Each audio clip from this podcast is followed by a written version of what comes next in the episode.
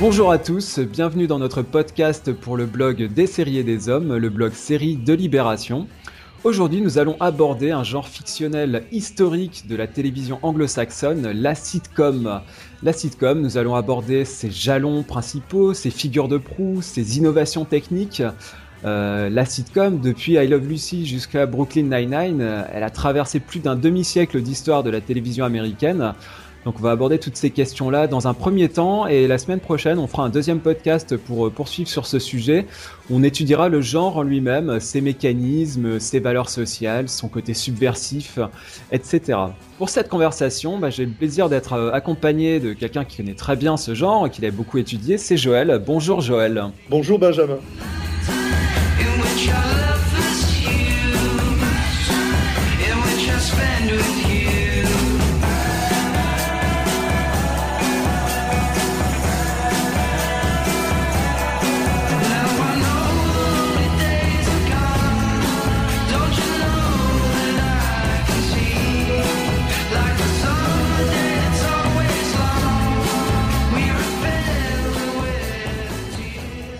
En préambule, nous tenions à honorer la mémoire des victimes des attentats de ces derniers jours, à saluer le courage et l'abnégation des journalistes de Charlie Hebdo, et à leur promettre de continuer à défendre les valeurs de liberté d'expression et de démocratie auxquelles ils tenaient tant.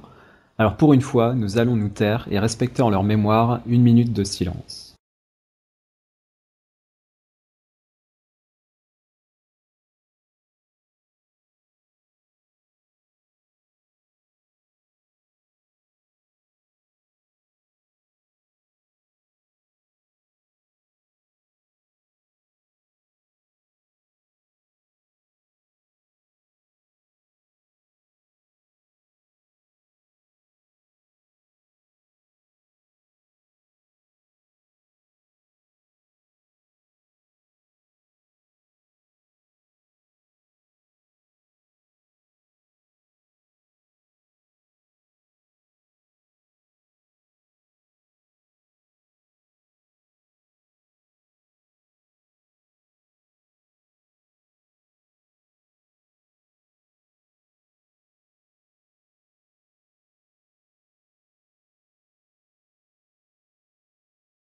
Joël, on peut commencer ce podcast par une question toute simple qui va nous permettre de, poser le sujet, de, de, vraiment savoir de quoi on parle. Alors tout simplement, j'ai envie de te demander qu'est-ce que c'est qu'une sitcom? Parce que là, on a un mot valise, situation comedy. Qu'est-ce que ça désigne tout simplement pour toi une sitcom? Alors bon, sitcom, la définition euh, de base, c'est situation comedy, c'est-à-dire c'est de la comédie de, situation. Donc on sait déjà qu'on est dans le genre euh, comique quand on est euh, dans la sitcom. Et c'est vrai que la sitcom, euh, quand on en voit une à la télé, même si on n'en voit que pendant deux secondes, on la reconnaît tout de suite. On se dit, ah, c'est une sitcom, parce qu'il y a des choses qui sont euh, communes à, toutes les sitcoms. Il y a déjà un format. C'est généralement en dessous d'une demi-heure, ça va jusqu'à 30 minutes chez les Anglais, mais, chez les Américains c'est très très formaté, ce sont des épisodes de 22, 24 minutes maximum. Euh, on retrouve toujours les mêmes personnages, c'est toujours le même groupe de personnages qu'on retrouve euh, dans chaque épisode, et généralement ces personnages évoluent dans le même lieu. Hein. c'est, ça ressemble, c'est certainement le programme qui est le plus proche de la pièce de théâtre en fait. Euh, surtout qu'il est filmé généralement devant un public, même quand il n'est pas filmé devant un public, la présence du public est suggérée par des rires qui sont alors enregistrés. je pense qu'on en, reparlera plus tard. Donc voilà, c'est une, c'est une comédie, mais qui est très, euh, très spécifique, très codifiée.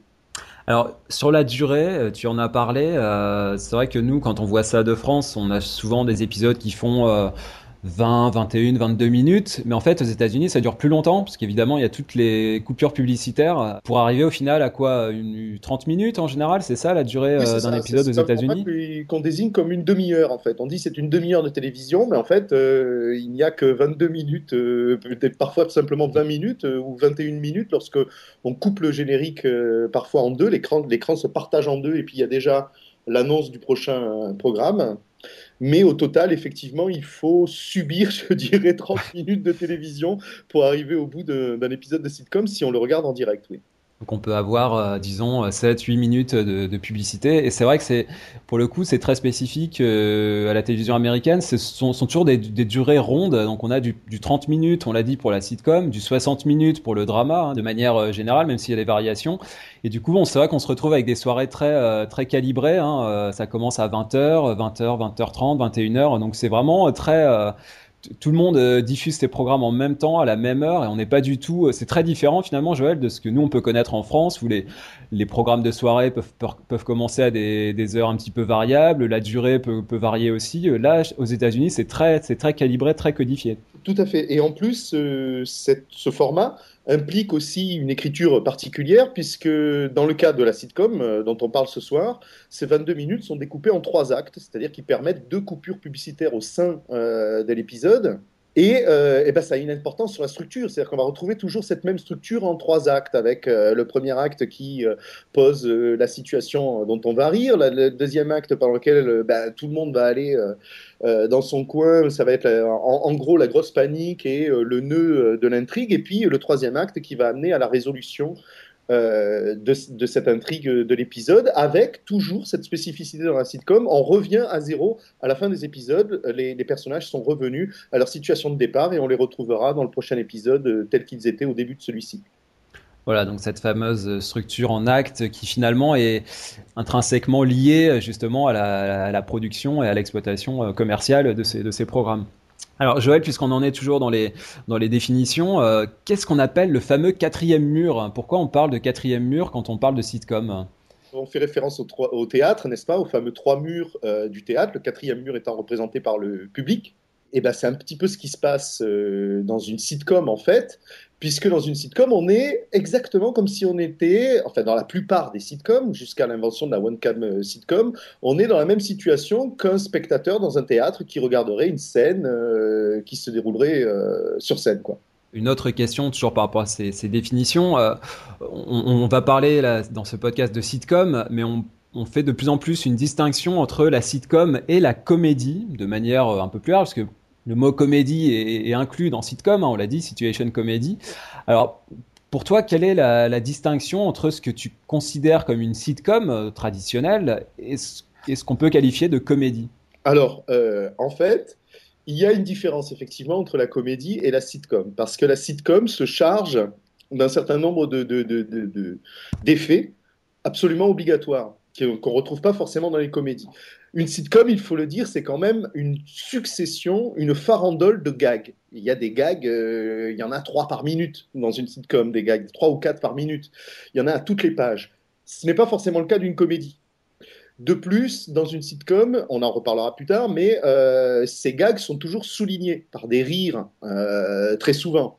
Euh, et donc, euh, c'est un type de comédie qui est très très spécifique.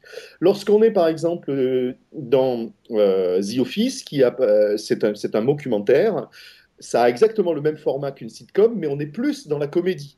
C'est-à-dire qu'on n'a pas une avalanche de gags et une avalanche de jeux de mots comme ça et de punch, de, dialogues qui se renvoient en ping-pong. C'est une comédie beaucoup plus fine qui se déroule dans le temps, qui joue aussi sur les expressions, qui joue aussi sur les, cadrages, ce qu'on voit, ce qu'on ne voit pas.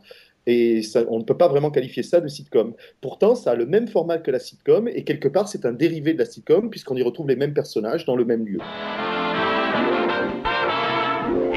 I Love Lucy Show, starring Lucille Ball and Desi Arnaz. Pour ce podcast, on va remonter le temps, euh, revenir au tout début de la, de la télévision jusqu'à aujourd'hui.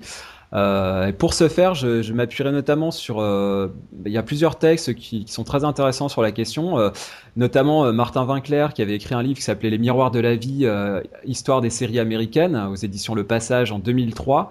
Donc, il évoquait notamment eh bien la question de la sitcom, parce qu'on va voir que c'est un genre qui est vraiment très important dans l'histoire de la télévision, hein, puisque c'est peut-être le genre le plus ancien de l'histoire de la télévision américaine, en tout cas. Euh, et donc, euh, bah, euh, Martin Winkler parle notamment de la première grande sitcom qui est donc I Love Lucy, hein, donc, dont on va parler ici. Donc c'est une série de CBS qui date de 1951, donc on est vraiment au, début début de la télévision hein, et qui va durer jusqu'en 1957. Euh, I Love Lucy, c'est une transposition d'une émission de radio très populaire dans laquelle on retrouvait déjà donc l'interprète principale Lucille Ball. Cette émission s'appelait My Favorite Husband. et donc I Love Lucy, c'est l'histoire donc d'une épouse donc qui est interprétée par Lucille Ball d'un chef d'orchestre d'origine cubaine, donc Ricky Ricardo. et cette épouse rêve de quitter ses fourneaux pour faire une carrière dans le musical.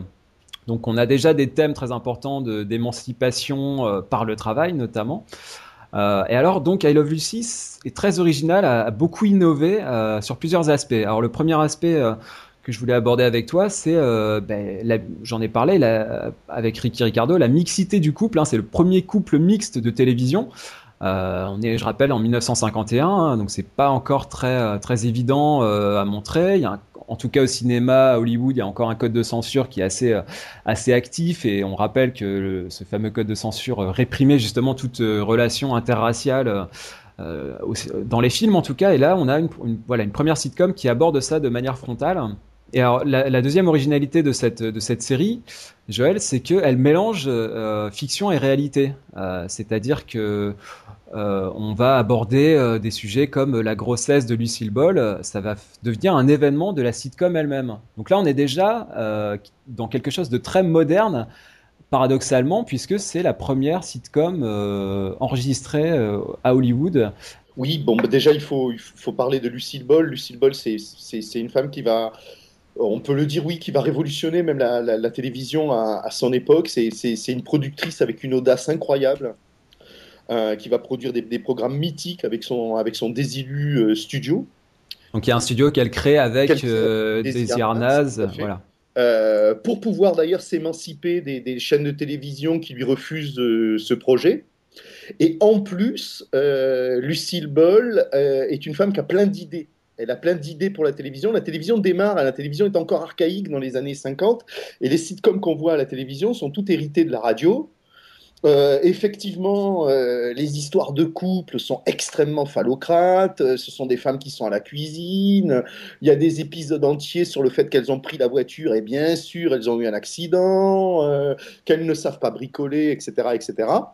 Et euh, elle, elle va euh, déjà dans son sujet proposer bah, quelque chose de complètement différent, qui, a beaucoup plus de pêche, qui, détonne euh, du reste, ça c'est sûr, dans le lot. Mais en plus, elle va inventer tout un tas de choses. Elle va être la première, par exemple, à filmer en fait sur, pellicule les épisodes de, de sa sitcom ce qui va lui permettre en fait de pouvoir les vendre à toutes les chaînes de télévision locales euh, du pays, aux, stations locales, et surtout avec une bonne qualité. Parce qu'à l'époque, euh, quand on enregistre euh, les, les, émissions, généralement on filme un écran de télévision et ça donne des copies de très mauvaise qualité qui sont difficiles à exploiter ensuite quand elles sont enregistrées, parce qu'elles ne sont pas toutes enregistrées, elles sont souvent tournées en direct et puis perdues à jamais.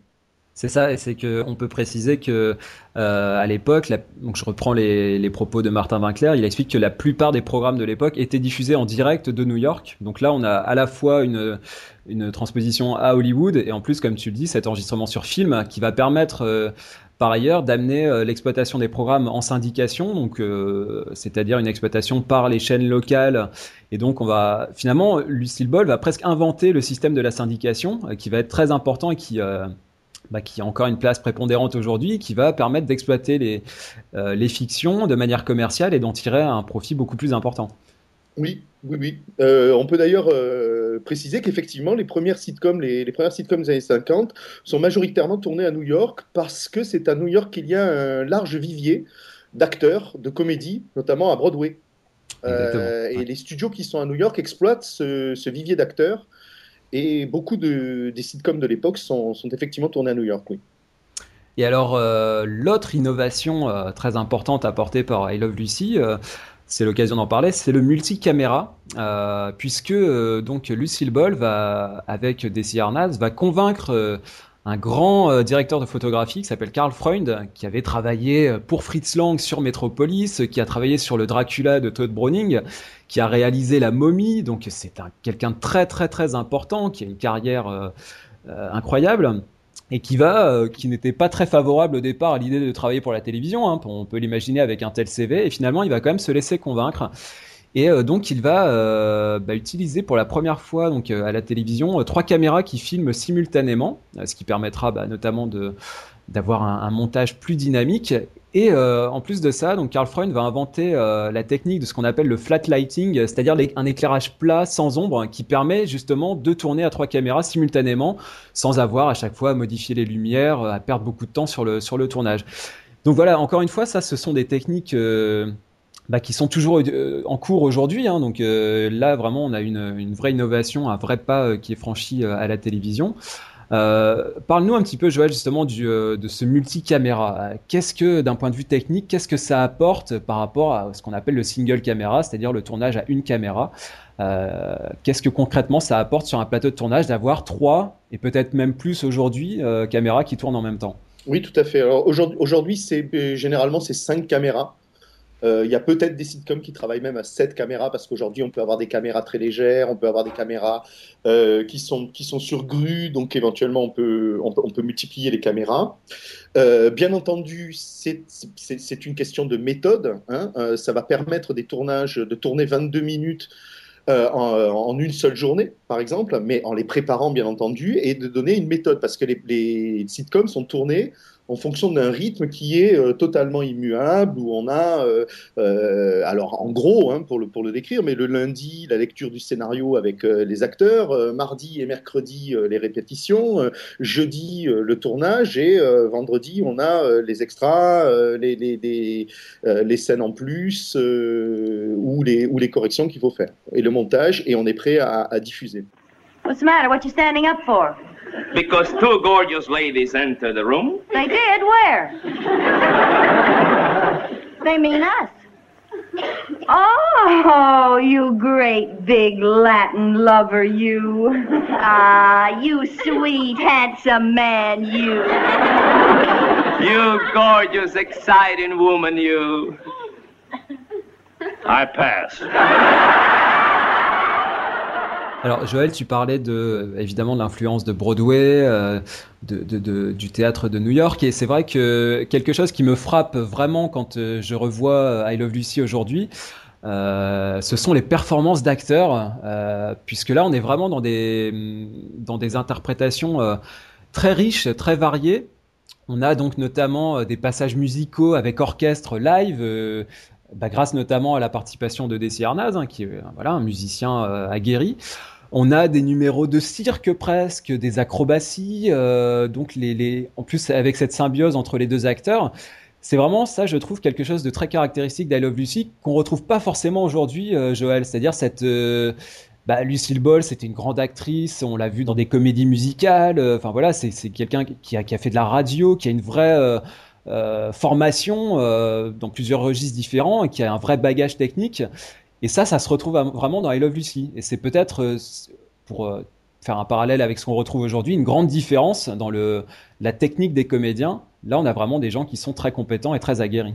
Oui, tout à fait. De toute façon, la sitcom euh, exige des comédiens une performance euh, tout à fait euh, spéciale puisque euh, ils vont devoir jouer des scènes, euh, des séquences entières, des séquences qui durent parfois plusieurs minutes, puisque justement il y a plusieurs caméras et qu'on n'a pas besoin d'arrêter pour aller refaire un, autre plan ou un autre angle. Donc en fait, ils sont quelque part toujours sous le regard euh, du public et des caméras.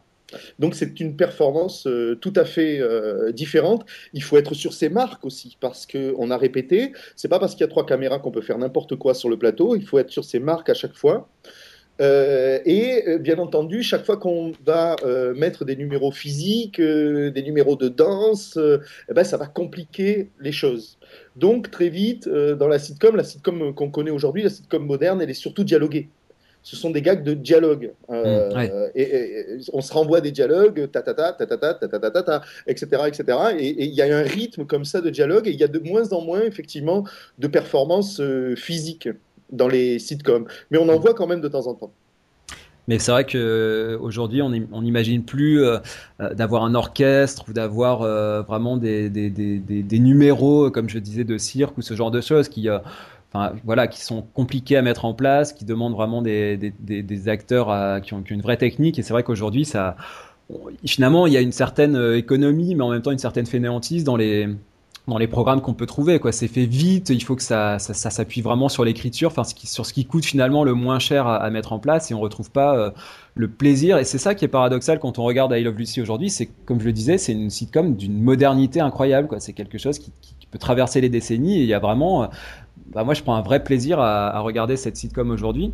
Et alors, je pense que dans, les raisons qui peuvent l'expliquer, il y a aussi cette vraie symbiose dont je parlais entre euh, Lucille Ball et Desi Arnaz. Euh, je, l'ai dit, euh, la, grossesse de Lucille Ball a été presque concomitante avec la, fiction. Hein, ça a vraiment été mis en scène dans la, série. Et ensuite, on va retrouver l'enfant. Euh, là, ça sera par un acteur, mais on va retrouver Ricky Junior dans, la série. Hein. Ce sera d'abord des jumeaux, puis un enfant acteur qui sera intégré à la distribution.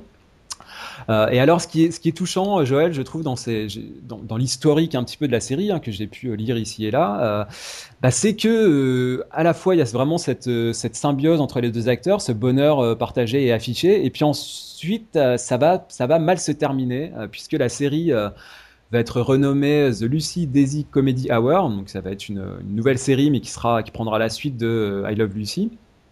Et celle-ci, euh, bah, sur sa dernière saison, euh, sera enregistrée déjà euh, sans public, c'est-à-dire qu'on aura des bandes de rires enregistrées pour le coup.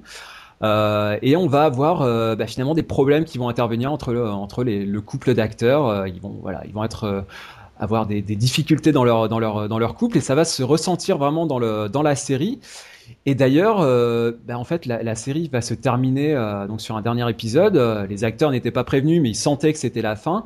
Et dès le lendemain euh, de ce tournage, Lucille Ball et Desi Arnaz vont entamer une procédure de divorce, et ça va être finalement la, la, la fin de la série. Et d'ailleurs, si vous avez l'occasion de revoir les tout derniers épisodes de la série, ben on voit que les deux acteurs ne s'adressent quasiment plus la parole, ils ont quasiment plus de scènes ensemble.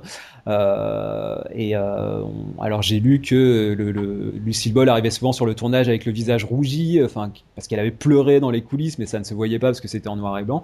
Enfin voilà, c'est vrai que Joël, on, on peut ressentir comme ça finalement une, une espèce de, de lien très très fort entre la fiction et la réalité. Quoi. Il y a, il y a quelque, quelque chose d'assez d'assez puissant dans ce dans ce rapport. Les, les acteurs euh, dépassent leur rôle, quoi. Ils sont vraiment euh, ouais. au-delà de leur caractère. Mais ça illustre bien aussi la puissance de ces programmes. Les, les, sitcoms sont des programmes qui sont extrêmement puissants. Quand les acteurs s'engagent dans une sitcom, ils ne savent pas du tout où ils vont. La sitcom peut très bien s'arrêter au bout de six épisodes, être complètement oubliée. Euh, mais les sitcoms qui font du succès durent des décennies entières. Elles marquent des générations entières. Elles créent des personnages qui sont connus euh, parfois mondialement. Hein, euh, le personnage de Fonzie dans Happy Days. Happy Days, ouais. Euh, tous les personnages de Friends, par exemple, comment s'en débarrasser Comment s'en débarrasser quand on est acteur C'est vraiment une expérience, euh, je pense, qui est aussi enrichissante qu'éprouvante, en fait, pour tous les acteurs. Ouais, ouais bien sûr. Bien sûr. Et c'est vrai que bah là, quand, euh, quand vous interprétez euh, à l'écran le couple que vous êtes à la ville, c'est vrai que bah, quand ça se passe bien, euh, ça, surtout que là, on l'a dit, hein, la sitcom est là pour faire rire, donc euh, quand ça se passe bien, tout va bien, mais quand euh, quand il y a des difficultés qui arrivent, forcément, c'est plus compliqué à, à, à jouer.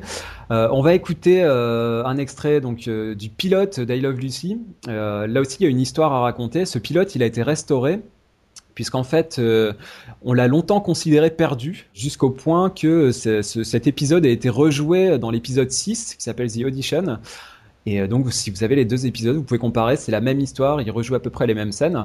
Et puis, en 1990, on a retrouvé une copie en 16 mm de ce pilote, euh, donc qu'on qu croyait perdu.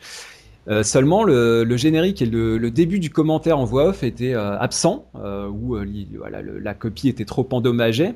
Et donc, ce qu'ont fait les, éditeurs du DVD de, Love Lucy, ils ont une, vraiment une belle idée, c'est-à-dire qu'ils ont recontacté quelqu'un qui s'appelle Bob Lemond, qui était l'annonceur officiel du pilote de la série. C'était lui qui faisait la voix. Euh, donc en 1951 euh, pour introduire le pilote, et il a repris son rôle près de plus de 50 ans après pour finalement quelque part réécrire le passé puisqu'il reprend euh, donc le début de la voix off avec sa voix de personne plus âgée et ensuite on réenchaîne on reprend le fil avec sa voix à l'époque où, où, a été tourné le, pilote d'I Love Lucy donc je vous laisse écouter ce, ce petit document d'archives qui est assez, assez intéressant à entendre.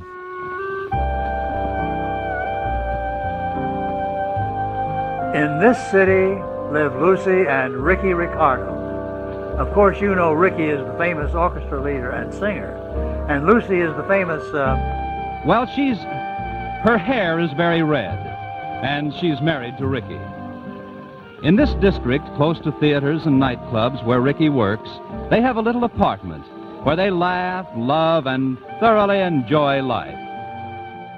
Une autre euh, sitcom euh, majeure, très importante de, l'histoire du genre, c'est le Mary Tyler Moore Show, euh, qui a été diffusé sur CBS de 1970 à 77, donc on fait un petit bond dans le temps. Et il y a beaucoup de, de, similitudes avec I Love Lucy dans le sens où on a une actrice charismatique, productrice, donc Mary Tyler Moore, euh, qui était déjà très connue euh, à l'époque puisqu'elle sortait d'une série qui s'appelait The Dick Van Dyke Show. Euh, qui était également sur CBS dans les années 60, où elle, elle interprétait une mère au foyer euh, plutôt comblée dans, dans, cette sitcom très, très connue, un, très, un grand succès populaire. Euh, seulement, euh, là, elle va changer un petit peu de registre dans euh, The Mary Tyler Moore Show, puisque là, on va retrouver ce qu'on peut appeler un personnage de célibatante, c'est-à-dire une femme célibataire qui finalement parvient à obtenir malgré tout son, indépendance, à avoir une vie active. Elle va intégrer une, rédaction d'une chaîne de télévision locale. Donc c'est vraiment bah là un pas aussi qui est franchi dans le alors ce qu'on peut appeler le, féminisme, hein, enfin en tout cas l'émancipation de, la femme. Euh, et alors pour l'anecdote, euh, au départ, il était prévu dans le script initial qu'elle interprète un, une femme divorcée. Et euh, seulement la, chaîne refusa parce, que voilà, c'était encore dans, les mœurs de l'époque, c'était encore compliqué à, mettre en scène. Mais en tout cas, Joël, euh, encore une fois, là, on a un, voilà, un personnage très, euh, très moderne. C'est peut-être aussi pour ça qu'on qu retient ces séries, c'est qu'elles euh, elles brisent certains tabous. En tout cas, elles vont à rebours de certaines tendances bien installées, et ce qui en fait un personnage très, très charismatique et qu'on a plaisir à retrouver aujourd'hui. Alors, alors exactement, parce qu'en fait, les sitcoms, c'est ce dosage absolument délicat entre la même chose et le différent. En fait, il y a mmh. déjà eu des centaines et des centaines de sitcoms qui, qui, qui, qui, ont vu le jour, certaines qui se sont éteintes après six épisodes, d'autres qui ont duré plusieurs saisons. Et en fait, c'est toujours la même chose. C'est euh, une brochette de personnages qui, chacun ont un caractère euh, légèrement exagéré et euh, on met ça dans la même pièce ou dans la même situation et ça, ça, ça rigole tout seul pratiquement. Mais on remarque que tous les grands succès de l'histoire de la sitcom euh, américaine, eh bien, on peut les qualifier avec une légère différence. On peut dire, tiens, cette sitcom-là, ah oui, elle est différente parce que. Et en fait, c'est ça la grande difficulté. C'est-à-dire qu'il faut faire exactement la même chose. Parce que parce qu'il n'y a pas, pas, y a pas d'autre recette que ça quand on fait de la sitcom. On fait exactement la même, la même rythme, la même architecture d'histoire, etc. Parfois même les mêmes histoires, mais dans le concept, pour se démarquer des autres, il faut avoir cette légère différence. Et qui fait que des fois, on échoue justement parce qu'on est trop différent ou on n'est pas assez différent. Mais en fait, on remarque que tous les grands succès, et même aujourd'hui, des sitcoms qui, euh, à la rentrée, se lancent, et celles qui sortent du lot, celles qui finalement vont faire euh, trois ou quatre saisons, ben, ce sont celles qui arrivent justement à, affirmer leur différence tout en euh, garantissant la recette originale. Et c'est vrai qu'on peut euh, facilement aujourd'hui établir une chaîne de, de rebond de sitcom en sitcom. Finalement, on peut se dire par exemple que euh, le Mary Tyler Moore Show préfigure Murphy Brown, qui sera une, autre sitcom toujours sur CBS. Alors CBS au passage, a produit énormément de sitcoms euh, renommés. Hein. C'était vraiment euh, un network très important, euh, je pense même dans l'histoire des, séries de manière générale. Joël, justement sur le Mary Tyler Moore Show, euh, c'est une, une, sitcom qui introduit euh, une famille non plus biologique mais professionnelle. Et ça, c'est peut-être aussi une, nouveau, une nouveauté qu'il faut mettre en avant par rapport à ce qu'on pouvait connaître jusque-là dans le, dans le, genre de la sitcom américaine. Euh, en fait, il y avait déjà eu des, des sitcoms professionnels hein, qui, qui, qui, se passaient dans le, dans le milieu professionnel. C'est vrai que le genre roi, c'était le genre familial jusque-là. Ouais. Alors, ce qui est impressionnant euh, aussi quand on, quand on se replonge dans ces, dans ces sitcoms, c'est de voir à quel point c'est réglé comme du papier à musique. Euh, je m'explique, pour The Mary Tyler Moore Show, vous avez sept saisons qui comptent chacune exactement 24 épisodes, et chaque épisode fait euh, presque exactement 25 minutes. Donc c'est vraiment euh, presque à la seconde près. Euh, chaque saison, vous avez votre nombre d'épisodes de telle durée.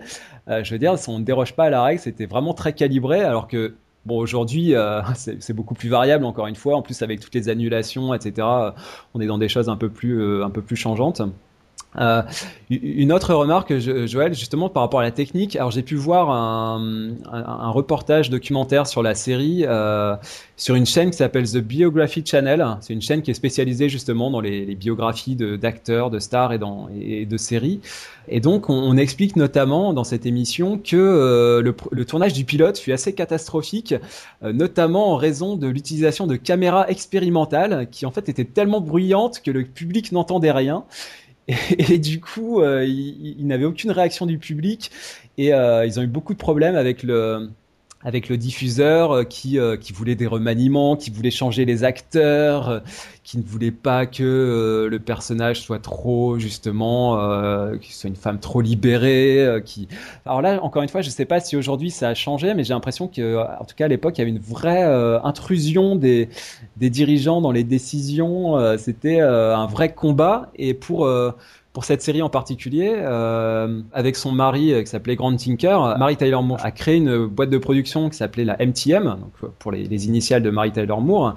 Et c'est une boîte de production, euh, Joël, qui va créer par la suite de, très grandes séries, euh, Hill Street Blues, Saint Elsewhere, dans les, dans les années 80. Donc là, c'est pour ça que je parlais de, de similitude avec I Love Lucy, c'est qu'on a euh, finalement des, acteurs euh, qui sont pas seulement acteurs, qui sont producteurs, qui, euh, s'engagent vraiment dans le processus.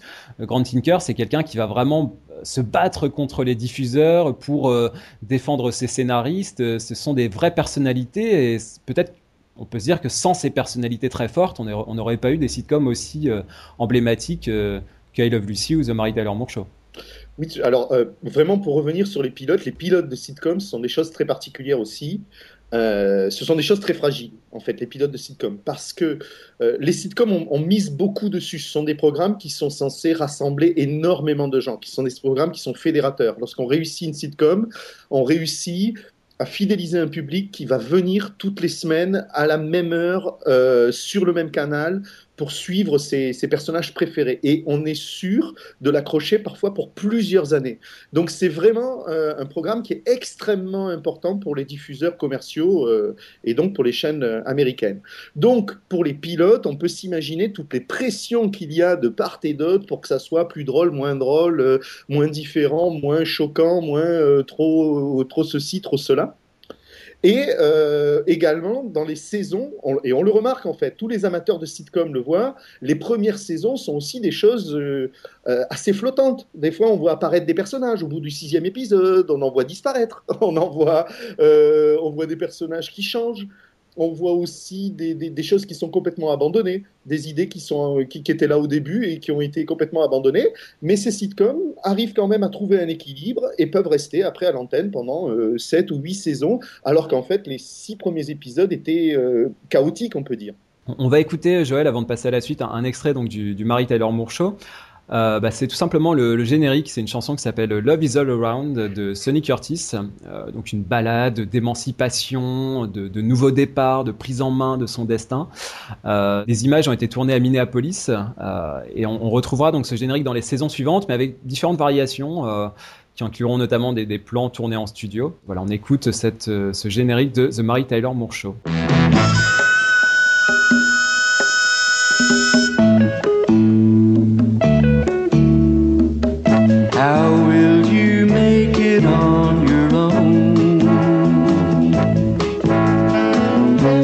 World is awfully big.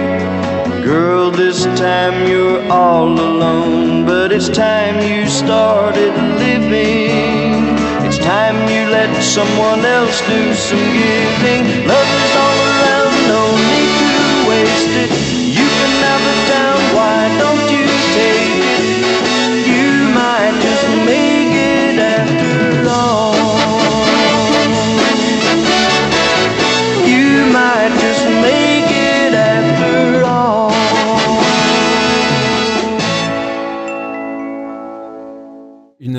sitcom également très importante dans les années 70, euh, 1971 pour être précis, elle va durer jusqu'à 79, c'est All in the Family, euh, qui aussi va avoir un, rôle très important. Donc là, dans un, dans un registre encore différent, euh, c'est une sitcom euh, All in the Family qui se positionne notamment euh, de manière assez ouverte contre le racisme et euh, qui prône le rapprochement entre les différentes communautés. Et on y retrouve donc le personnage de Archie Bunker, qui est vraiment l'américain moyen, typique, et euh, très caractérisé euh, de manière assez négative, un raciste, sexiste, très obtus euh, dans ses, dans ses pensées, dans, son, dans sa manière de penser. Et il est marié à, Edith, qui est une femme vraiment à l'opposé, bienveillante, très, très affable, très accueillante. Et ils sont, ce couple, souvent se retrouve en porte-à-faux avec leur, leur fille Gloria et son mari Mike Stivich euh, qui ont tous les deux la caractéristique d'être plutôt des progressistes, hein, de gauche, très positionnés à gauche. Et tout ça, ça se passe dans, euh, le quartier populaire du, Queens à New York.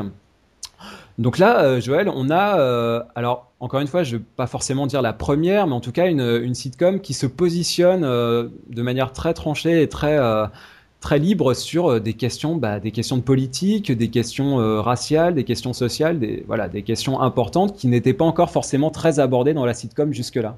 Oui, alors euh, peut-être préciser quand même que cette sitcom est inspirée d'une sitcom anglaise à la base qui s'appelait Childes Do Part et, et, que les Anglais ont cet esprit. Hein. Les Anglais, ils ont, euh, parce que les Anglais, c'est l'autre pays de la sitcom. Ils font aussi des, des, des, sitcoms depuis, depuis le début de la télévision. Et eux, ils ont, euh, comme on le connaît chez nous, comme on le sait bien, un esprit qui est beaucoup plus mordant et, et parfois même choquant dans leur, dans leur sitcom. Donc, l'adaptation euh, aux États-Unis de, de, de, de, cette sitcom, c'est pas, c'est pas vraiment une adaptation. Disons qu'elle est inspirée de, de, cette sitcom anglaise. Elle apporte une grande nouveauté dans euh, les sitcoms familiales. Jusque-là, dans les sitcoms familiales, on jouait sur la complicité entre les générations. En fait, euh, tout le monde est heureux à la maison. On a des problèmes à un moment, ah, euh, je suis pas allé au lycée parce que j'étais avec mon petit copain, etc. Mais à la fin, toutes les générations s'entendent et trouvent un terrain de compromis. Hmm. Et il y a une bonne morale à la fin. Et là, pour la première fois, on est euh, chez les gens, on est dans le foyer des gens, sauf que au lieu que ça soit euh, euh, l'arc-en-ciel, c'est l'orage à chaque épisode. Et, et là, il y a un véritable conflit de génération qui se passe. Ça, c'est une vraie nouveauté dans la mécanique comique, je veux dire. Après, euh, le contenu, euh, je sais qu'après ça a été discuté. Euh, il y a des thèses qui ont discuté de ce, contenu. Est-ce que All in the Family est réellement le reflet des débats du moment Est-ce que, est -ce, que ça a vraiment amené quelque chose de, nouveau sur les spectateurs à, à, ce moment-là? C'est-à-dire quels étaient réellement les spectateurs qui regardaient ça? C'était peut-être pas forcément des progressistes qui regardaient cette sitcom-là. Et ce qu'on pouvait y, trouver dedans? Mais en tout cas, dans le, dans, dans, dans le procédé comique, il y a quelque chose de radicalement nouveau, c'est-à-dire que là, on joue sur l'orage, euh, l'antagonisme entre les générations, et pas forcément toujours euh, le consensus universel. Ce qui est impressionnant dans cette euh, sitcom, c'est les sujets donc, qui sont abordés. Donc, on a parlé du racisme, mais aussi l'homosexualité, euh, la libération de la femme évidemment, euh, mais aussi des sujets plus graves, le viol, euh, les, fausses couches, l'avortement, le cancer du sein, la guerre du Vietnam, la ménopause. Enfin voilà, tout ça, ce sont des sujets quand même assez assez lourds et qui sont là finalement déclinés sur le mode du rire dans cette dans, cette sitcom qui finalement est assez assez frontale. Marjolaine Boutet euh, a écrit un texte qui s'appelle 60 euh, ans d'histoire des séries télévisées américaines, qui est disponible euh, dans la revue de recherche en civilisation américaine. Et donc, notamment dans ce texte, bah, elle justement parlait de d'une transposition sur le mode comique, mais néanmoins acerbe, des débats qui agitent alors l'Amérique avec l'affrontement de deux cultures opposées. Donc on est dans cette idée justement de voilà d'un certain conservatisme face à un certain progressisme. C'est vrai que c'était dans l'air du temps, en tout cas à l'époque. Euh, Joël, c'est une sitcom qui va en plus donner euh, naissance à un spin-off. Alors c'est vrai que là, dans ce podcast, on va pas forcément aborder, mais en général, toutes les sitcoms qu'on aborde ont des œuvres euh, précurseurs en amont et donnent naissance à des spin-offs qui eux-mêmes donnent naissance à des spin-offs. En général, il y a toute une chaîne d'exploitation. donc nous, c'est vrai qu'on s'arrête uniquement sur certains titres bien, bien précis. en l'occurrence, c'est une série qui s'appelle The Jeffersons qui euh, bah, n'est pas moins euh, anticonformiste, puisque là, en fait, ce sont les, voisins noirs d'Archie Bunker. Euh, qui sont propriétaires d'une petite entreprise de nettoyage à sec. Et donc on a bah, un couple noir qui est assez assez aisé, qui vit voilà dans l'East Side, dans, des appartements assez cossus de, de New York, et alors c'est amusant parce que finalement ça, transpose sur un, couple noir finalement des questions assez semblables à celles que pose All in the Family, euh, à savoir euh, voilà là, euh, on a un personnage donc Jefferson qui est assez antipathique, qui a aussi beaucoup de préjugés racistes. Donc là ça c'est intéressant Joël finalement de se dire que euh, voilà la question du racisme, on peut aussi transposer ça sur des personnages noirs et avoir euh, finalement retrouvé les mêmes questions euh, à l'inverse.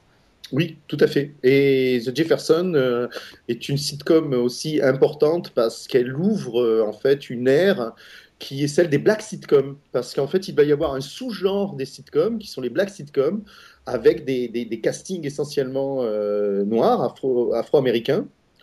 Et, et, on va en reparler euh, plus tard, je pense, quand on, quand on va évoquer le Cosby Show, mais qui va devenir carrément un genre euh, à part, oui.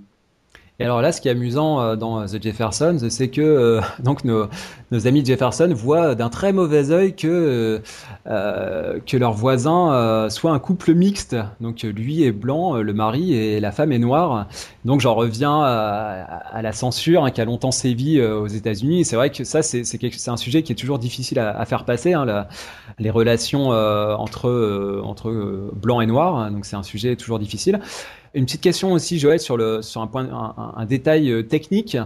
Euh, puisqu'on l'a abordé pour, pour I Love Lucy. Euh, dans les années 60, la plupart des sitcoms étaient tournés en, single caméra, donc à une caméra sans public, avec une bande de rire enregistrée. Et là, pour le coup, pour euh, All in the Family, Norman Lear, qui est donc le, créateur de la série, lui, il va opter pour un système différent, à savoir un multicaméra. Donc là, à l'époque, je pense que c'était du 3 caméras avec un public, hein, devant une audience live. Et en plus, avec la particularité que là, il va introduire l'enregistrement en vidéo et non plus sur pellicule, comme ça pouvait être le cas, par exemple, pour euh, The Mary Taylor Moore Show. Qu'est-ce que ça, qu'est-ce que ça change d'après toi, cette, cette aussi innovation, le fait de, voilà, de ne plus enregistrer sur film, mais d'introduire là la vidéo euh, à la télévision américaine? Ben, en fait, euh, déjà c'est l'apparition du magnétoscope. Hein. Le magnétoscope n'existait pas avant, donc du coup, quand il arrive, il réduit les frais. Hein. la pellicule, il faut la développer. Donc, ouais. elle n'est pas disponible, le matériel de montage n'est pas disponible avant qu'il ait été développé euh, et, et, et, fourni. Ensuite, la manipulation des pellicules, c'est toujours quelque chose de délicat. Euh, on, peut, on peut perdre. Tandis que la bande magnétique a ceci de magique que ben, dès que, dès que c'est enregistré, on peut, le matériel est déjà disponible pour être recopié, pour être monté, pour être euh, travaillé. Donc, euh, ben, il y a une économie de temps et, d'argent qui, est euh, vraiment euh, énorme là-dessus. Et, très vite, de toute façon, l'empexage, on appelle ça, puisque Ampex est le, premier à avoir fourni des, magnétoscopes pour la télévision, va devenir systématique, oui. Et c'est vrai que là aussi, il y a encore une, une, vraie révolution, bah là, pour le coup, dans, le, dans l'exploitation, mais aussi dans la consommation des programmes. Hein. Et c'est vrai que quand on voit aujourd'hui tous les moyens dont on dispose pour, pour regarder une série, bah là, c'est vrai qu'on était au début de, de ces nouveaux modes de consommation. On, va écouter euh, le générique de All in the Family. Euh, et dans ce générique, euh, bah là aussi, il y a une question de moyens, puisqu'en fait, on y retrouve les deux acteurs principaux, donc Carol O'Connor et Gene Stapleton, qui interprètent le couple Bunker. Ils sont au clavier, ils interprètent un morceau qui s'appelle Those Were the Days. et donc, bah, le créateur de la série explique tout simplement que voilà, c'était une manière de tourner un générique à moindre frais, ça coûtait pas grand-chose et ça permettait voilà, de en plus de, casser un petit peu, de rompre un petit peu avec ce qui se faisait à l'époque. Et euh, bah, euh, évidemment, cette chanson, elle est en, relation directe avec le, thème de la série, puisque euh, Those Were the Days, il y a vraiment évidemment une idée du bon vieux temps, la nostalgie. Et donc, on peut parler d'une série presque conservatrice mais presque ré réactionnaire hein, par, par moment. Enfin, en tout cas, ce sont des questions qui se posent. Euh, et donc, dans les paroles, bah, on les entend notamment dire euh, bah, on, on, We could use a man like Herbert Hoover again. Donc, on pourrait encore euh, avoir besoin d'un mec comme Herbert Hoover qui était un, un républicain. Donc, voilà, on, on, est toujours dans, cette, dans ce positionnement politique aussi de la série. donc, on écoute le générique de All in the Family. Boy, the way Glenn Miller played. Songs that made the hit parade. Guys like us, we had it made.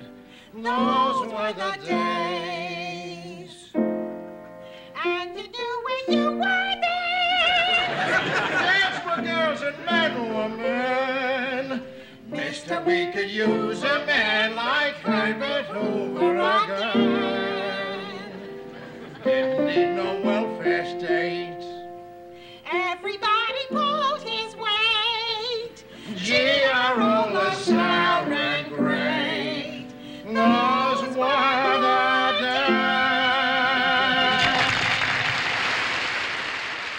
Joël, euh, ça fait plusieurs fois qu'on on- on mentionne ce qu'on appelle les rires enregistrés hein, sur bande. Euh, à, quoi ça correspond finalement euh, Pourquoi on se sert tout simplement de rires enregistrés dans le cadre de la sitcom? En plus, c'est assez spécifique au genre. C'est quelque chose qu'on ne retrouve pas vraiment dans les, les autres genres de la fiction télévisuelle américaine. Alors, au départ, ces rires, ils viennent du public, puisqu'on l'a dit, euh, il y a aussi un des trucs de la sitcom, c'est d'être enregistré en public. Alors, toutes les sitcoms ne sont pas enregistrées en public, et maintenant, celles qui sont enregistrées en public, d'ailleurs, se vantent, elles le disent au début de la sitcom, hein, cet épisode a été enregistré en public, parce que c'est une marque euh, de fabrique, une marque de qualité. À quoi ça sert d'enregistrer avec un public? Ben, Déjà, euh, ça a un premier aspect très pratique, c'est que ça permet de vérifier les gags. Tout simplement, ça permet de vérifier ce qui fonctionne, ce qu'on comprend bien et ce qu'on ne doit pas comprendre. Parce que le public doit absolument réagir au gag. Les, scénaristes doivent obtenir le maximum d'effets d'un gag. Il ne s'agit pas d'écrire un gag qui est bon. Il faut qu'ensuite il soit timé, il soit rythmé euh, dans le jeu pour lui donner son maximum d'effets. Et euh, ben, le public réagit. Et donc, ça permet de voir que ben, le public n'a pas assez ri à ce gag, n'a pas réagi, n'a pas bien compris peut-être la blague qui était là, ce qui permet de la réécrire et éventuellement de retourner la scène euh, un petit peu plus tard. Et, euh, ou euh, d'utiliser d'autres gags que l'on a en réserve, par exemple, lorsqu'on a douté. Et ce, public qui rit, et ces rires qu'on entend sur la bande-annonce, ils ont effectivement l'effet chez nous, quand on regarde la sitcom, de nous faire rire, entre guillemets, ils ne nous font pas rire euh, vraiment aux éclats, mais Mm. intérieurement, on accompagne, ça souligne les gags, et on accompagne ce public, euh, la joie de ce public, et ça nous met euh, de bonne humeur tout au long de, de- de- de l'épisode. On est dans l'idée du rire communicatif qui, Voilà. qui, se, tran- qui se transmet aux téléspectateurs, Tout effectivement. à fait. Et ensuite vient cette polémique, je dirais, du rire enregistré, parce que ça a servi et desservi la sitcom. Un des principaux reproches que l'on fait aux sitcoms, quand on veut critiquer les sitcoms, on dit Ah, mais qu'est-ce que c'est que ces comédies? Puis alors, avec ces rires qu'on entend derrière, ces rires, ces rires enregistrés. Alors, il faut savoir qu'il il y a deux techniques, en fait, pour les rires enregistrés. Il y a les rires qui sont en direct, mais là encore, il faut employer des guillemets, c'est-à-dire des rires que l'on prend vraiment du public qui a réellement assisté au tournage de l'épisode. Mais même ces rires-là sont enregistrés. Pourquoi est-ce qu'ils sont enregistrés? Parce que le public ne rit pas au bout de la troisième fois où il voit la scène qui est faite de la même manière qu'il a ri la première fois.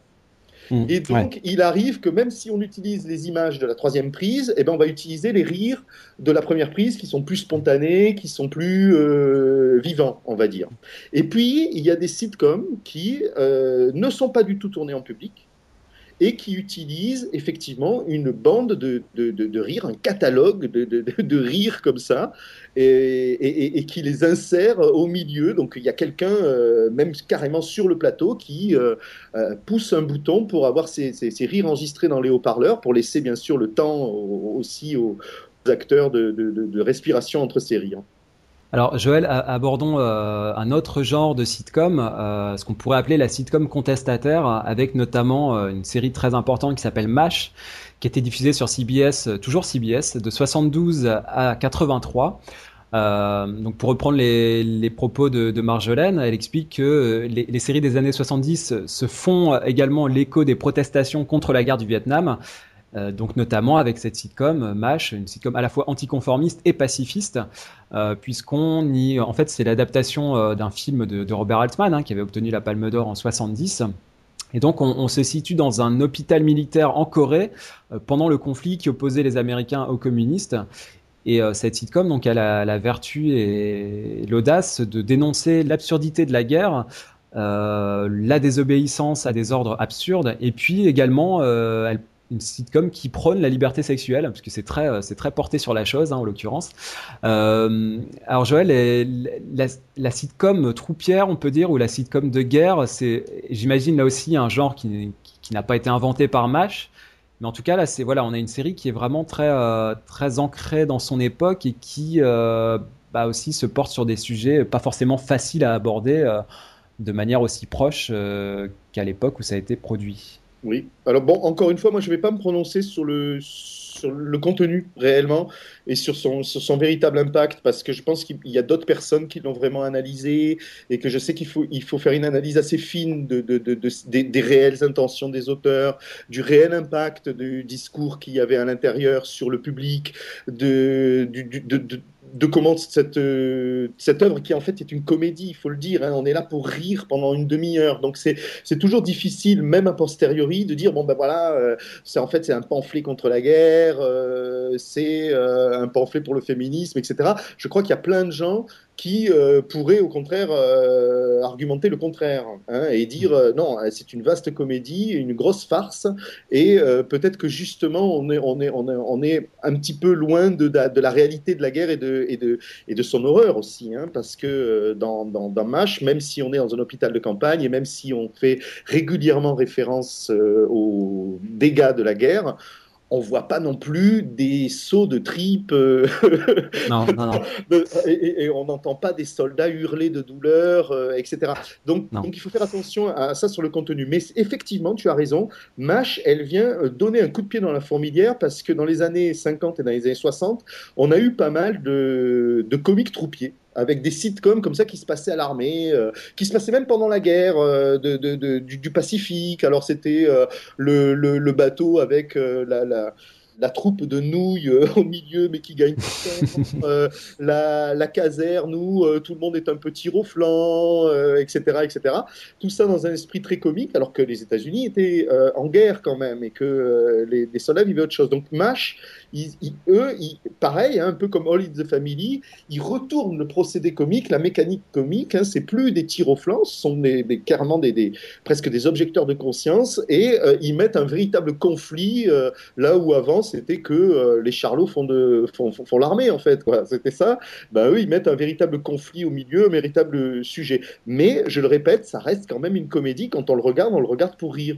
Oui, bien sûr, bien sûr. Mais c'est vrai que c'est intéressant ce que tu dis sur, sur le, le parallèle avec All in the Family, c'est que finalement, on, on inscrit quand même des éléments, euh, alors j'allais dire des éléments de réel, ou en tout cas des, des éléments d'actualité, euh, euh, finalement, euh, qui pourraient donner un ton plus grave et qui en fait euh, ne font qu'accentuer le rire par, euh, par réciprocité. Donc c'est alors qu'aujourd'hui, par exemple, on peut retrouver des, bah, des sites comme Troupière, par exemple, je pense à Un- Unlisted qui a été faite récemment, là où on va plus retrouver, parce que tu disais un peu les charlots s'en vont en guerre, euh, euh, ce côté un peu plus euh, tir au flanc, euh, et finalement avec des, des, des, des sitcoms qui ont beaucoup moins de, de chair et qui vont beaucoup moins dans les sujets qui fâchent, quoi. Alors que là, on était dans les, dans les années 70 et il y avait un vrai, un vrai discours.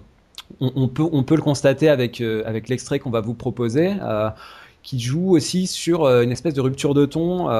On, on, c'est extrait du pilote de la série, donc on retrouve les deux compères McIntyre et Pierce qui ont organisé une fête improvisée alors qu'on est en plein conflit armé hein. et il y a le général Hammond qui donc le chef des unités médicales de Séoul qui débarque et qui tout d'un coup veut les envoyer en cour martiale veut les punir pour pour cette euh, cette initiative un petit peu impromptue euh, mais le problème, c'est que juste à ce moment-là, ben, il y a un hélicoptère qui, euh, s'apprête à, déposer des soldats canadiens. Et donc, comme le dit Pierce au général en question, bah, ces soldats, eux, ils ont participé à un autre genre de fête. Et donc là, finalement, c'est une manière d'insérer le, bah sujet difficile, le sujet grave, toujours dans cet humour qui est quand même prédominant dans la série. Donc, on écoute cet extrait du pilote de MASH. This war for all of us. Get your MPs, Henry. On the double. You two are going to be court-martialed. In Tokyo? San Francisco? Right here's where you'll be tried, and right here's where you'll serve your time. Now get moving. You're under arrest. Oh, and I'm afraid we can't do that, General. No. That's a good idea, though. You, yeah, I I'd like do it. the same thing oh, in his oh, place. Sure. You can't do what? Listen. What? Wait for it. Those helicopters you're about to hear are going to be filled with Canadians who went to a different party tonight. Without us, a lot of those kids are not getting home from that party. Attention, all personnel. On l'a évoqué euh, rapidement, c'est l'occasion de, de, de, développer ce sujet. Tu as, tu as parlé de la All Black euh, sitcom. Euh, bah, notamment avec The Jeffersons. C'est un, un, genre qu'on va retrouver euh, bah, dans les années 80, notamment avec le Cosby Show. Et ensuite, il y aura plein y aura plein d'autres séries, hein, Le Prince de Bel Air, etc., etc. Euh, Aujourd'hui, il y a même des chaînes spécialisées qui produisent que des sitcoms euh, avec des personnages uniquement noirs. Euh, en tout cas, The Cosby Show, voilà, c'est une série de NBC. Donc là, on sort un petit peu de, CBS. Euh, et là, on retrouve finalement, Joël, quelque chose d'assez classique, d'assez traditionnel, la sitcom familiale, les petits tracas de la vie quotidienne. Finalement, on n'est pas du tout là dans des questions politiques. c'est pas du tout All, All in the Family, quoi. C'est beaucoup plus euh, sage et aseptisé. Sauf que euh, tous les personnages sont noirs et donc interprétés par des acteurs euh, afro-américains. Donc euh, finalement, est-ce que c'est tout simplement une déclinaison euh, de la sitcom familiale blanche avec un casting noir, quoi? Est-ce que ça apporte Alors- autre chose que ça? The Cosby Show, c'est vraiment une sitcom qui est très particulière parce qu'à elle seule, elle résume pas mal de choses euh, de la sitcom. Déjà, c'est une sitcom, il faut le dire tout de suite, dans laquelle il ne se passe rien. Rien, voilà. rien. Il y a à peine parfois un petit événement du quotidien qui vient contrarier euh, la famille Huxtable. Et vraiment, euh, il y, a, il y peu de gags. Hein. C'est- C'est c'est pas non plus des avalanches de gags. euh, c'est assez lent.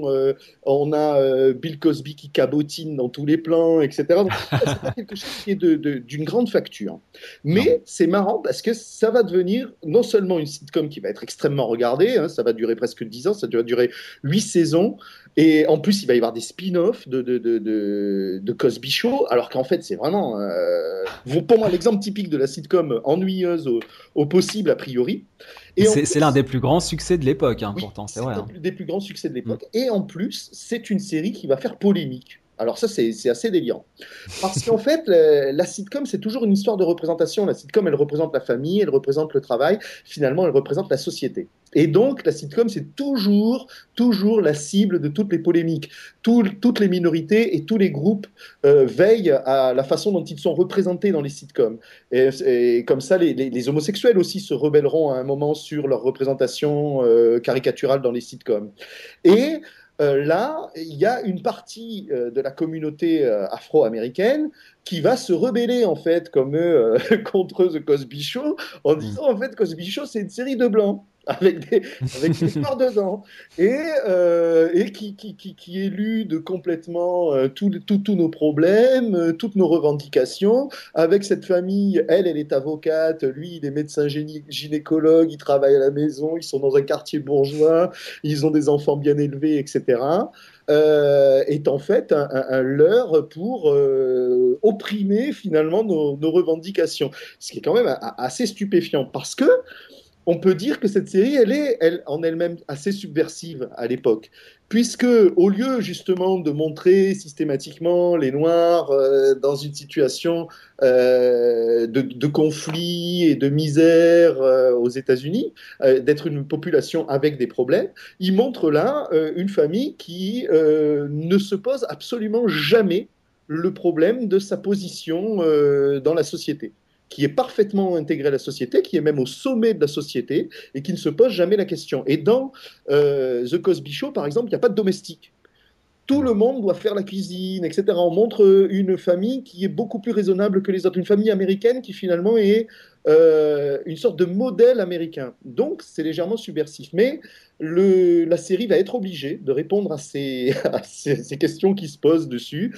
Et très vite, au cours des saisons, on va voir un certain activisme afro-américain se développer dans les épisodes, des épisodes absolument ridicules. Euh, où on va visiter une université euh, noire, etc., pour faire un petit peu de, de propagande. Mais surtout, c'est l'époque où euh, l'apartheid est encore en vigueur en Afrique du Sud. Nelson Mandela est en prison. Et la série va énormément parler de ça. La série va énormément euh, militer euh, pour la fin de l'apartheid et pour la libération de, de Mandela. Alors, je ne sais pas du tout quel effet elle aura, mais effectivement, par exemple, il y a des, personnages de la, de la série qui vont avoir des enfants et qui vont les nommer euh, Vinnie et Nelson. On va, on, va, on va passer à, à, à la sitcom suivante. Avant ça, je vais vous proposer le, le générique euh, donc de, du Cosby Show. Euh, C'était une chanson, euh, un morceau qui s'appelait Kiss Me, qui était composé par Stu Gardner et Bill Cosby lui-même. Euh, et un générique qui a eu la particularité donc euh, d'avoir eu euh, sept versions différentes, qui seront utilisées au cours de, la, série. Nous, on va écouter la, version pour la saison 4, euh, qui était vocalisée par Bobby McFerrin, euh, qui venait de, connaître un grand succès avec sa chanson Don't Worry Be Happy. Donc, on écoute le générique donc, du Cosby Show version saison 4.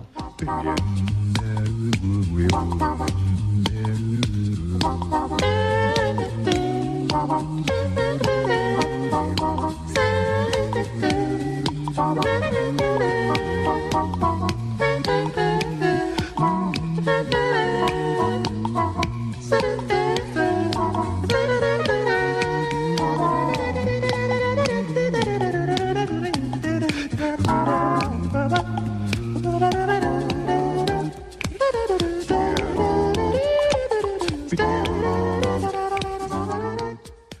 poursuivre, euh, remonter le fil de l'histoire euh, de, la sitcom, on se rapproche de, notre époque contemporaine. Euh, Joël, une autre sitcom importante, c'est Dream On, qui va être diffusée par HBO entre 90 et 96. J'ai presque envie de dire que euh, HBO va inventer la sitcom décomplexée, euh, ou en tout cas une nouvelle forme de, sitcom décomplexée parce que dans, euh, dans Dream On, euh, on parle beaucoup de sexe aussi, on en montre aussi, c'est assez, assez nouveau pour l'époque. Donc HBO euh, s'engouffre dans la, toute la latitude que lui offre le fait d'être une chaîne du câble premium et donc de ne pas avoir des contraintes de censure. Euh, donc voilà, Dream c'est peut-être euh, la première série importante de la nouvelle politique de HBO. Euh, il n'y a pas très longtemps, Joël, on a, on, a parlé d'un livre qui est sorti là qui s'appelle Des hommes tourmentés, euh, dont l'auteur euh, ouvrait le, le nouvel âge d'or des séries par euh, Les Sopranos. On, peut, on peut discuter ça, on peut se dire qu'avant il y a eu d'autres choses, il y a eu Oz, et puis avant Oz, il y a eu, il y a eu Dream On. Enfin, donc voilà, il y a, a d'autres séries qui ont été créées avant ça. Euh, donc Dream On, c'est une série, euh, une comédie à une caméra euh, qui euh, est créée par Martha Kaufman et David Crane, qu'on retrouvera ensuite sur Friends. Donc ça préfigurait d'une certaine manière la grande série à succès que va être, que va être Friends. Et donc c'est une série bah, qui a la particularité, Joël, de faire de son héros un, baby boomer qui va être élevé et biberonné à la télévision, ce qui va se traduire de- d'ailleurs de, manière visuelle à l'écran, puisque on verra bah, des extraits de séries, euh, beaucoup d'extraits de films, il y a beaucoup d'archives qui vont être convoquées dans cette série. Donc là, finalement, c'est aussi une sitcom qui a la particularité d'activer la fibre nostalgique. Du coup, on peut peut-être parler de réflexivité, euh, c'est-à-dire d'une sitcom qui fait appel et qui convoque la mémoire du téléspectateur, euh, qui maintenant, euh, dans les années 90, commence à avoir une certaine connaissance de- de- des codes de la sitcom. hein. C'est un genre qui ne présente plus trop de secrets. Euh, donc là, voilà, on est encore peut-être dans un registre qui est un peu différent, un peu plus euh, moderne, post-moderne, presque on pourrait dire, Joël? Oui, euh, effectivement, euh, Dream On est le porte-drapeau en, en 1990 de- d'un- nouveau mouvement. Comme tu dis, c'est la one, euh, la one cam sitcom, c'est-à-dire la, sitcom qui est filmée cette fois-ci, qui s'affranchit de cette méthode de plateau avec plusieurs caméras, mais qui décide de filmer entre guillemets comme au cinéma, c'est-à-dire comme on fait traditionnellement. Alors en fait, il n'y a pas forcément qu'une seule caméra, on peut très bien avoir utilisé euh, deux caméras, mais on n'est plus forcément dans le même euh, décor tout le temps, dans le salon pendant des heures, on peut naviguer et on a des, des, des, des, des plans qui sont plus cadrés, on va dire. Au lieu que les cadrages soient déjà convenus et préparés, on peut se permettre effectivement des contre-plongées, des gros plans sur les personnages, et ça donne euh, une autre profondeur à ces comédies. Dans le même genre, euh, dans les, euh, dans les années 90, on verra Malcolm in the Middle, et puis ensuite, euh, dans les années 2000, euh, euh, My Name is Earl, par exemple, qui sont aussi des bons exemples de, de Cup sitcom comme ça. C'est-à-dire que ce sont des sitcoms, on va retrouver exactement les mêmes personnages euh, tout le temps, c'est la bande de copains, c'est euh, c'est la famille avec les mêmes personnages, mais cette fois-ci, la caméra se permet d'a- d'aller un petit peu dans les chambres, dans la salle de bain, et surtout de filmer autrement et de dramatiser les moments de comédie. Et surtout, surtout, ces webcam sitcoms, elles s'affranchissent de ces fameux rires qui sont enregistrés ou en direct. Ils ne soulignent plus les gags. Et donc, euh, quand on est spectateur, ça demande à la fois un petit peu plus d'attention, mais effectivement, euh, au début des années 90, c'est nouveau et ça flatte nécessairement euh, l'intelligence des spectateurs, surtout de ceux qui ont fait l'effort de se payer une chaîne câblée. J'évoquais justement la, fibre nostalgique, hein, euh, le, fait que la, série convoque beaucoup d'images d'archives. Bah, c'est typiquement ce qu'on retrouve dans son générique, hein, qu'on va également écouter. Euh, dans ce très beau générique, on, voit euh, tout début une maman qui dépose son bambin devant la- l'écran de télévision pour pouvoir euh, passer l'aspirateur tranquillement.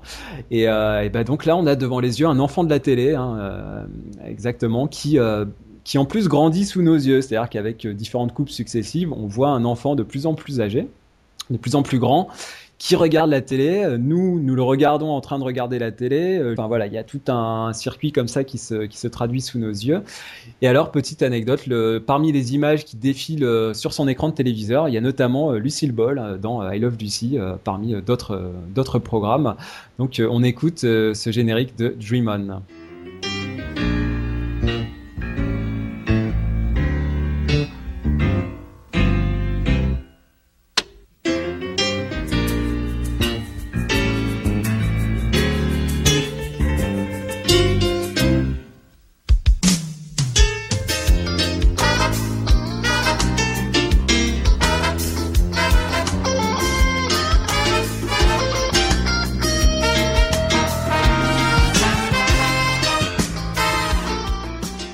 Joël, ce, podcast, on peut terminer bah, par euh, l'époque moderne, plus, euh, plus récente, plus proche de nous. Alors évidemment, euh, on a presque tout dit sur, cette série qui est Friends, donc une série de NBC dont on a récemment fêté les 20 ans, donc qui a été créée en 94 jusqu'en 2004. alors ce qu'on peut peut-être voilà préciser, donc c'est une série donc on, je l'ai dit hein, par les créateurs de Dream hein, qui vont là vraiment connaître un succès incroyable. Euh, alors c'est pas la seule hein, des années 90, c'est vrai que c'est celle qu'on retient et qu'on a qu'on connaît très bien en France, mais il y a aussi Seinfeld, il y a aussi euh, Tout le monde aime Raymond, qui sont peut-être un peu moins connus euh, en France. Seinfeld, c'était diffusé sur, sur Canal+, notamment. C'est vrai que ça n'a pas eu le succès euh, euh, de Friends, mais c'était des Friends. Bon, encore une fois, on a, un peu tout dit, mais quelle place on pourrait euh, estimer qu'elle occupe aujourd'hui dans l'histoire de la sitcom? Je m'explique. Est-ce que c'est, comme certains considèrent, la plus grande sitcom, le, le voilà, celle qui a vraiment le, le plus touché un, un, moment de l'histoire, sitcom générationnelle, comme on peut l'appeler? Ou est-ce que finalement ce n'est qu'un jalon parmi d'autres, euh, de, même que I Love Lucy, que Mary Tyler Moore enfin les différentes sitcoms qu'on a, considérées dans ce podcast? Est-ce qu'il faut pour toi établir un classement, la mettre euh, au panthéon des sitcoms américaines? Elle est forcément au Panthéon parce que c'est quand même une série avec des records. Hein. C'est, un phénomène mondial. Euh, Friends, c'est vraiment. Mais en fait, au départ, c'est une sitcom, j'ai envie de dire, comme les autres. Chaque génération a besoin d'une sitcom. Et euh, c'est tombé sur Friends, peut-être que ça aurait pu tomber sur quelque chose. Et je pense que dans son parcours, pendant, pendant qu'elle est diffusée, euh, Friends n'est rien d'autre finalement qu'une grande sitcom qu'une sitcom qui vraiment fédère les gens, les rassemble, les passionne. Alors bien sûr, c'est une sitcom qui innove aussi, les personnages évoluent, elle mêle à la fois euh, famille et, bande de copains, et puis bon ben, elle est superbement écrite aussi. Mais peut-être que pendant, qu'elle est diffusée, elle est juste une grande sitcom. Et le, le, ce qui attire l'attention sur Friends, c'est de voir que 20 ans après, elle est toujours une grande sitcom. Quand des grandes sitcoms qui ont fait des, des, des tas de saisons comme Cheers, comme Mary Tyler Moore euh, euh, ou, ou autres en fait, hein, il y en a des tas hein, de, de, de, de mmh. sitcoms qui ont vraiment marqué des générations. Lorsque on, on, on, les reprenait 20 ans après, eh ben, elles étaient considérées par les mêmes spectateurs comme ringardes, euh, signes du passé. Euh, il y avait quand même euh, toujours des choses mieux, etc. Or là, on se retrouve avec une série qui a 20 ans et que tout le monde regrette. Tout le monde voudrait euh, répéter, toujours on dit ah quand est-ce qu'il va y avoir le nouveau Friends Oh et qu'est-ce que c'est bien? Et y a, on a les histoires de, de, de, de jeunes qui n'ont jamais euh, découvert Friends, à qui on donne le premier DVD, puis qui viennent chercher les autres saisons euh, dès le lendemain, etc. Sur Netflix.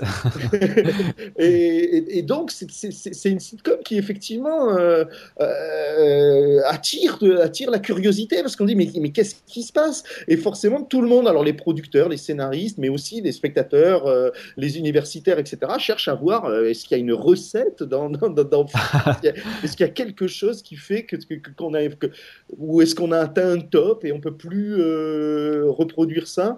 Mais en même temps, il y a aussi des gens qui regardent Friends et qui nous disent bon bah moi j'ai pas du tout accroché, ça me plaît pas. Généralement, ce sont plutôt des gens qui regardent pas les sitcoms. Ah oui, bien sûr. Bah après, ça, ça, ne plaît pas à tout le monde et, heureusement, euh, tous les goûts sont dans la nature. Maintenant, c'est vrai que comme tu le dis, on, on reconnaît souvent les, grandes sitcoms et les grandes œuvres au fait qu'elles traversent les, décennies. Et c'est vrai que euh, parmi les différentes œuvres qu'on a citées aujourd'hui, on peut ah, peut-être le Cosby Show est en dessous, hein, je pense, c'est moins intéressant, mais tout le reste, c'est vraiment des séries qui se revoient avec grand plaisir et qui ont encore beaucoup de choses à nous apprendre. Euh, ça, de ce point de vue-là, c'est vraiment passionnant à, redécouvrir. Alors, pour boucler la boucle, Joël, euh, tu parlais justement du fait que chaque génération ait besoin d'une grande sitcom. Qu'est-ce quelle serait cette nouvelle grande sitcom? On a parlé de du nouveau Friends avec euh, How I Met Your Mother. Il y a, il y a des sitcoms qui fonctionnent encore aujourd'hui très bien. C'est encore le genre phare euh, à la télévision américaine, hein, que ce soit euh, Mon oncle Charlie, hein, Two and a Half Men, euh, que ce soit The Big Bang Theory qui fait encore des audiences. Euh, on est presque à 20 millions de téléspectateurs, hein, ce qui est maintenant presque unique à la télévision américaine. On a Modern Family qui est couverte de prix, qui reçoit chaque année les Mi Awards de la, de la meilleure de la meilleure comédie. Est-ce que c'est, d'après toi, il y a une sitcom parmi celles-ci qui vont, qui vont rester? Euh, Peut-être The Big Bang Theory, ça va peut-être laisser une, une, empreinte dans le, quand on en reparlera, peut-être dans ce podcast dans, dans 30 ans Peut-être. J'ai- pas beaucoup. euh, Difficile à dire aujourd'hui. hein. Ouais, c'est- très difficile à, à dire en fait, mais, mais effectivement, il y aura toujours des grandes sitcoms. C'est euh, c'est vrai que c'est difficile de quitter une sitcom qu'on a suivie pendant 10 ans, avec laquelle on a grandi pratiquement. Et j'imagine que les gens qui ont euh, adoré How I Met Your Mother, ben, c'est difficile pour eux de voir la série s'arrêter. C'est difficile pour les gens qui suivent euh, The Big Bang Theory d'imaginer que ben, un jour elle s'arrêtera, cette, euh, cette série va s'arrêter. Mais il y en aura toujours une derrière qui va venir, qui va arriver à passionner, d'autant plus que grâce au réseau câblé, euh, maintenant on a de plus en plus de chaînes qui produisent des sitcoms et qu'on peut aller voir euh, sur des chaînes plus confidentielles, des sitcoms euh, des fois extrêmement traditionnelles et des fois légèrement différentes. Peut-être que The Big Bang Theory a, su attraper quelque chose quand même. C'est vrai que la, le mouvement geek, enfin voilà, j'ai l'impression que c'est une sitcom qui a quand même, qui s'inscrit vraiment dans l'air de son temps. Pour moi, qui est quand même en dessous de, de, de celle qu'on a étudiée ici, mais en tout cas, bon, c'est, je pense qu'on aura l'occasion d'en, reparler, Et de les voir si elle. sitcoms aussi sont pas, sont pas toutes seules. Elles ont leurs personnages à l'intérieur. Euh, chacun, euh, les- ils ont des personnages qui sont emblématiques de l'époque, peut-être plus que la sitcom elle-même. Et euh, quand on regarde les personnages, ben, on a euh, Barney dans How I Met Your Mother. Ah ouais, Mother, ouais, ouais, ouais. Et, Et Sheldon dans et bien sûr. Sheldon. Et, et- et- et finalement, si on met ces deux personnages l'un à côté de l'autre hein, et qu'on regarde la société dans laquelle ces deux personnages ont été créés et, et- le rôle qu'ils ont joué, eh ben oui, euh, c'est des bons portraits de ces années-là, je pense. Tout à fait.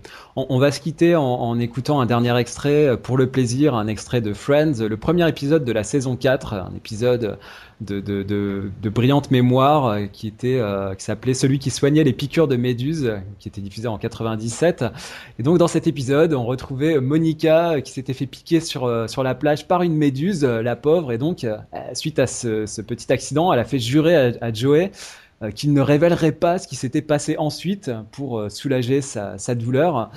Et euh, on, va écouter cet extrait qui est typique de un procédé que vraiment manie avec grand talent Friends, c'est cette espèce d'escalade dans l'humour. Là, il y a un vrai héritage de, l'art burlesque du cinéma classique hollywoodien, à savoir que un gag euh, vient s'ajouter à un autre gag et on monte comme ça, on escalade dans l'humour. Donc euh, le, le coupable n'est pas forcément celui qu'on croit et on continue de rire. Donc on écoute euh, cet extrait de Friends. Ew! You peed on yourself? Ew! You can't say that. You, you don't know. I mean, I thought I was gonna pass out from the pain. Anyway, I, I tried, I, but I, I couldn't bend that way.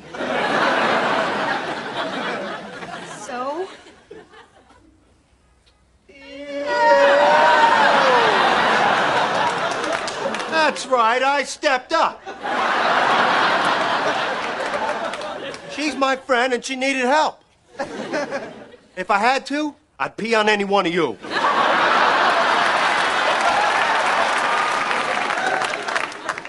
Only, uh, I couldn't. I got the stage fright.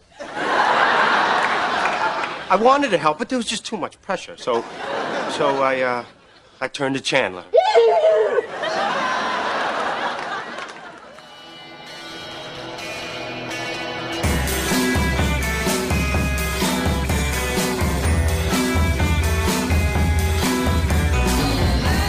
Merci à tous de nous avoir suivis dans ce podcast. Euh, la semaine prochaine, euh, comme promis, euh, nous reviendrons sur les dessous de la sitcom, les différents mécanismes, le métissage de ce genre avec d'autres genres télévisuels, les valeurs qu'elle peut défendre, son côté subversif parfois. Donc nous aborderons toutes ces questions toujours en compagnie de Joël. Joël que je remercie beaucoup de s'être joint à moi pour cette conversation. On peut se retrouver sur le blog des séries et des hommes pour continuer à discuter de sitcom. Vous pouvez également nous écrire à l'adresse libé.feuilleton avec un s gmail.com. Euh, Vous avez la page Facebook, le compte Twitter si vous avez des questions ou des remarques sur ce podcast. Donc nous, on vous dit à la semaine prochaine pour poursuivre le sujet de la sitcom.